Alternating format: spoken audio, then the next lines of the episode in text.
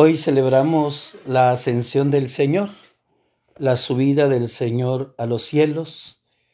Después de estar con nosotros compartiendo su vida, sus dolores, sus sufrimientos, su historia, el amor al Padre, obediencia al Padre hasta sus máximas consecuencias, hasta la muerte y muerte de cruz. Por su obediencia fue llevado a la gloria del Padre y está sentado a la derecha del Padre como hemos escuchado en la primera lectura de este domingo de la ascensión del Señor. Esta solemnidad debe despertar en nosotros ese deseo de estar con Dios, de estar en Dios y de permanecer en Dios. Porque a donde está nuestra cabeza, queremos estar nosotros que somos su cuerpo. Cristo ha ascendido a los cielos pero ¿cómo vamos a nosotros a desear el cielo, esa vida eterna, a la cual la segunda oración que propone el misal romano en la misa de hoy dice que nuestros pensamientos estén puestos en los bienes de arriba, en la eternidad?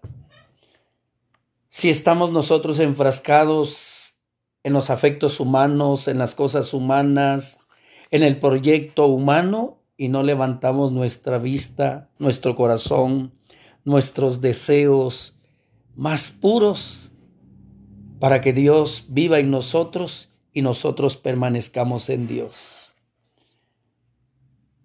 Por eso esta solemnidad debe despertar en nosotros ese deseo profundo de Dios. Somos de Dios.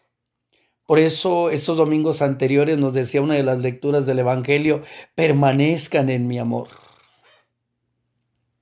Qué hermoso sería encontrarnos allá en la casa del Padre todos. Y le hago una pregunta, hágasela a usted mismo.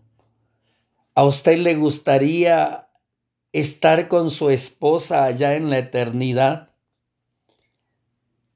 ¿Con su esposo estar por toda la eternidad allá en el cielo? Se lo dejo de tarea, respóndalo usted. Cuando Jesús se va a los cielos y que vendrá en su segunda venida a llevarnos para juzgarnos, nos ha dejado una tarea, una misión concreta y específica. San Pablo nos recuerda algunos elementos de nuestra tarea en esta tierra. Sean humildes, amables, sean comprensivos y soportense mutuamente con amor. Esfuércense en mantenerse unidos en el Espíritu con el vínculo de la paz. Llamados nosotros realmente a poner en práctica estas obras, pero concretas. Y podríamos preguntar, ¿en su matrimonio usted ha sido humilde, amable, comprensivo? ¿Se ha soportado con su cónyuge con amor? Se mantienen unidos como el Espíritu lo va indicando. Porque esa es nuestra labor que Cristo nos dejó. Y la otra la especifica al inicio del Evangelio que hemos escuchado. Vayan por todo el mundo y prediquen el Evangelio a toda criatura. Y el anuncio del Evangelio comienza por casa. Usted eh, anuncia el Evangelio a sus hijos, rezan juntos, se acercan a la Eucaristía juntos, con su cónyuge usted va a la Eucaristía Dominical y participa del banquete eucarístico. Y hace un rato decía, estamos tan enfrascados en este mundo que se nos olvida voltear hacia el cielo. ¿Y cómo vamos a desear los bienes del cielo si pasamos horas en el celular, en las plataformas, echando chismes, sacándole la garra al cónyuge, al vecino, eh, en el deporte, estar eh, pisteando, bebiendo bebidas alcohólicas. ¿Cómo vamos a desear los bienes del cielo? Si no oramos continuamente, si no leemos su palabra de Dios, no regresamos a la Virgen María. O sea, ¿cómo vamos a desear el cielo? Y se nos olvida que aquí somos transeúntes, peregrinos, Queridos hermanos, una gran tarea nos queda con esta solemnidad de la sanción, de la ascensión. Primero, desear los bienes del cielo.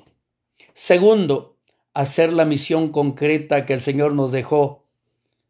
Ser pacientes, humildes, amables, justos, etc. Tercero, anunciar el Evangelio a toda criatura, empezando por casa.